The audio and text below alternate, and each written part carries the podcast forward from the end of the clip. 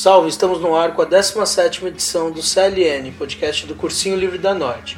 O Cursinho Livre da Norte é um cursinho popular e libertário da zona norte da cidade de São Paulo, com atividades na Vila Nova Cachoeirinha. Este podcast é uma ferramenta de comunicação quinzenal do cursinho.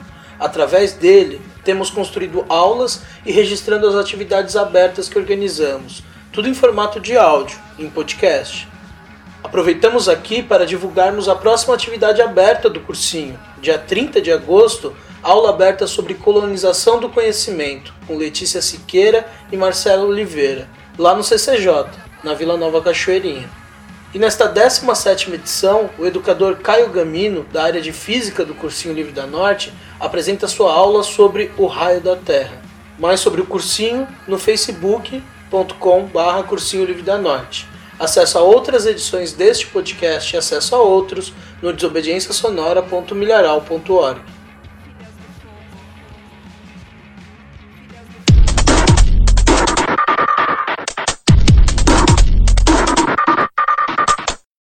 Pessoal, tudo bom?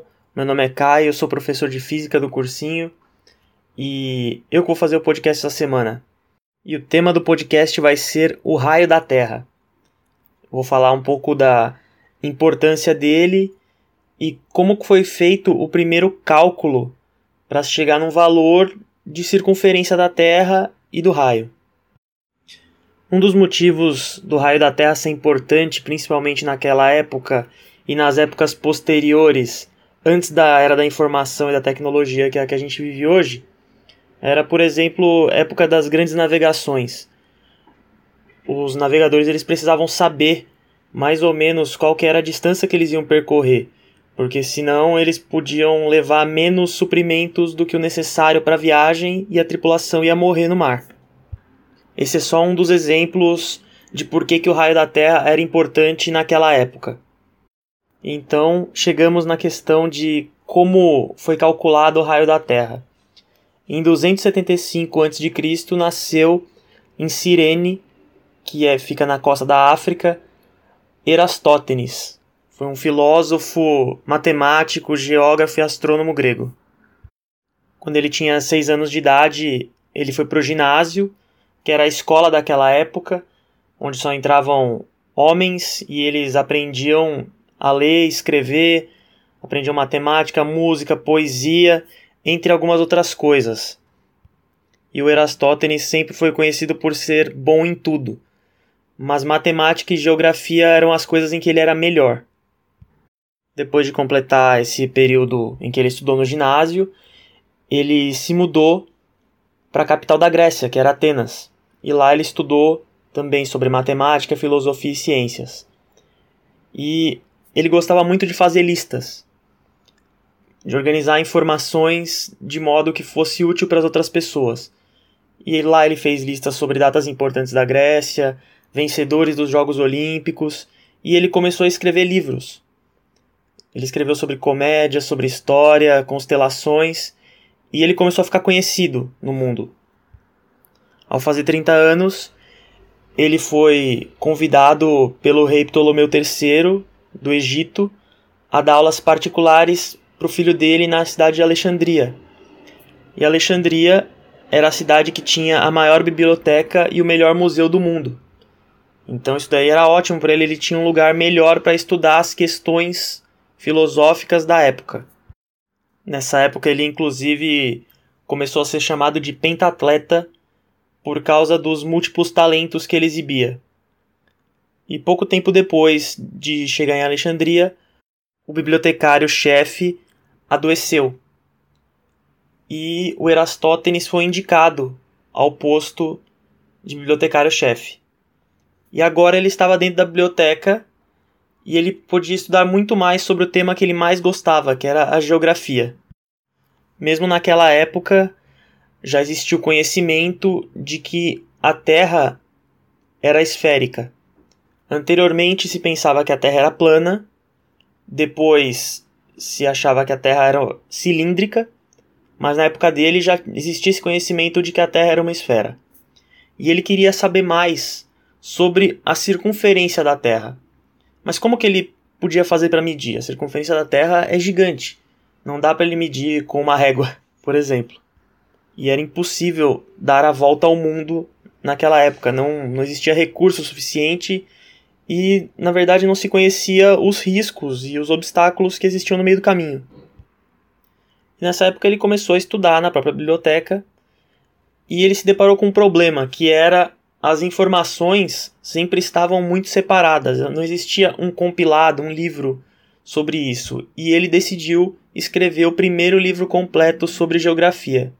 E o primeiro livro dele não poderia estar realmente completo sem essa informação sobre o raio da Terra. Então ele pensou em um jeito de como medir esse raio. Por exemplo, se a gente imaginar a Terra olhando de cima como um círculo plano, a gente pode cortar ela em vários pedaços. Se eu souber o tamanho do comprimento do arco e o número de arcos que existe ali, eu vou conseguir calcular o tamanho total da circunferência. E aí o problema se tornou outro, né? Como saber quantos pedaços pegar, qual que seria a referência dele e como que ele ia medir. Então um dia ele ouviu de homens em uma caravana que passava por Alexandria que no 21º dia de junho, ao meio-dia, o sol brilharia direto dentro de um poço em Siena. Ou seja, não existiriam sombras na borda do poço. Os raios de luz eles entrariam paralelos às bordas. Isso significa que eles estariam chegando perpendiculares à Terra. O dia 21 de junho é um dia especial, porque no hemisfério norte é quando acontece o solstício de verão. Solstício é o momento em que o Sol atinge a maior declinação em latitude a partir da linha do Equador.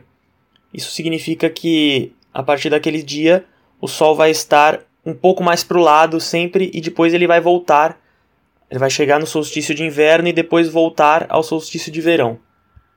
Todos os dias o sol amanhece e morre do outro lado do horizonte. Só que ele não faz isso exatamente no mesmo ponto. Tem alguns lugares em que mostram fotos sequenciais e você consegue ver que acontece um movimento ao longo do ano do Sol, em que ele parte do solstício de verão, ele vai andando até o solstício de inverno e depois ele começa a voltar no horizonte. O solstício também é a base de determinar onde ficam os trópicos de Câncer e Capricórnio. E voltando à questão do raio da Terra, em Siena havia esse poço e os raios incidiam perpendicularmente na Terra naquele local, então não existia sombra. Porém, em Alexandria isso não acontecia. Qual foi a conclusão que Erastótenes chegou? Se a Terra fosse plana, eles teriam que incidir da mesma forma nos dois pontos, nos dois postos. Isso mostrava que existia uma curvatura ali. E aí ele bolou uma solução para isso, através do tamanho das sombras. Porque o tamanho da sombra, basicamente, ele consegue te dizer o ângulo em que a luz solar está incidindo naquela superfície. Com essas duas afirmações, ele precisava só de duas coisas: definir quantos pedaços teriam para ele ver o tamanho do arco e o próprio tamanho do arco. Aí seria multiplicar o número de pedaços de pizza pelo tamanho da borda da pizza, ele teria a circunferência. Então, no dia 21 de junho, ele saiu da biblioteca alguns minutos antes do meio-dia, que é quando o sol está a pino no céu, e foi medir o ângulo dentro do poço, o ângulo da sombra. E ele mediu um ângulo de mais ou menos 7,2 graus. Se você dividir o 360, que é o número de ângulos que existe numa volta completa, por 7,2 você encontra 50. Então ele sabia que ali ele estava medindo na distância entre Siena e Alexandria um pedacinho dos 50 que compõem a esfera ou o círculo inteiro da Terra.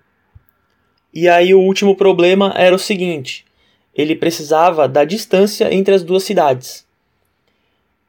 E aí ele imaginou, no primeiro momento, fazer essa medida com camelos.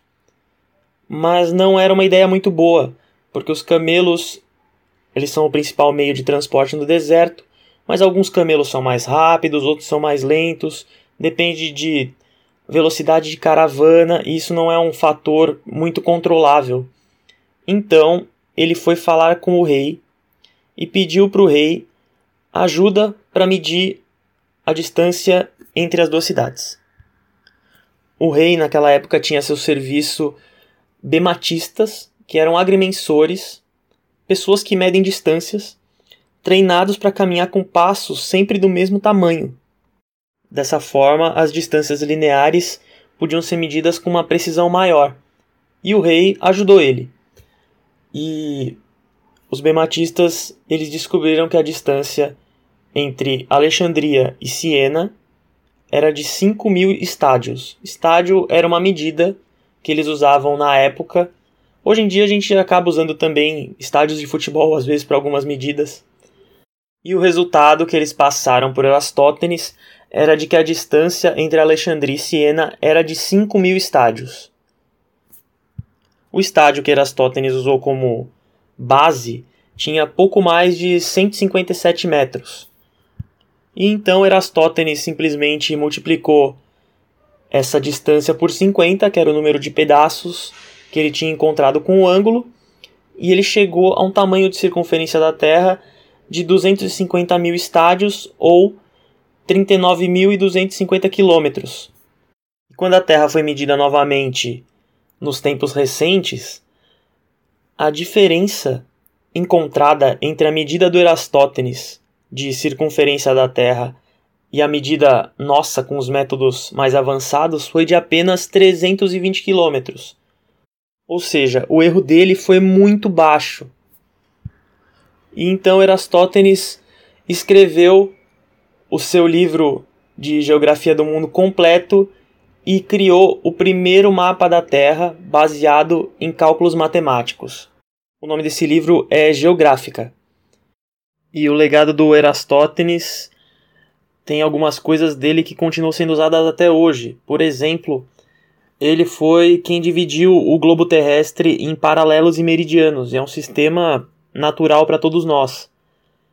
Ele ainda especulou que era possível chegar à Índia partindo da Espanha e sugeriu a existência de terras habitadas no Ocidente, que é algo que Colombo ia provar mais de 1700 anos depois, quando ele chegou na América.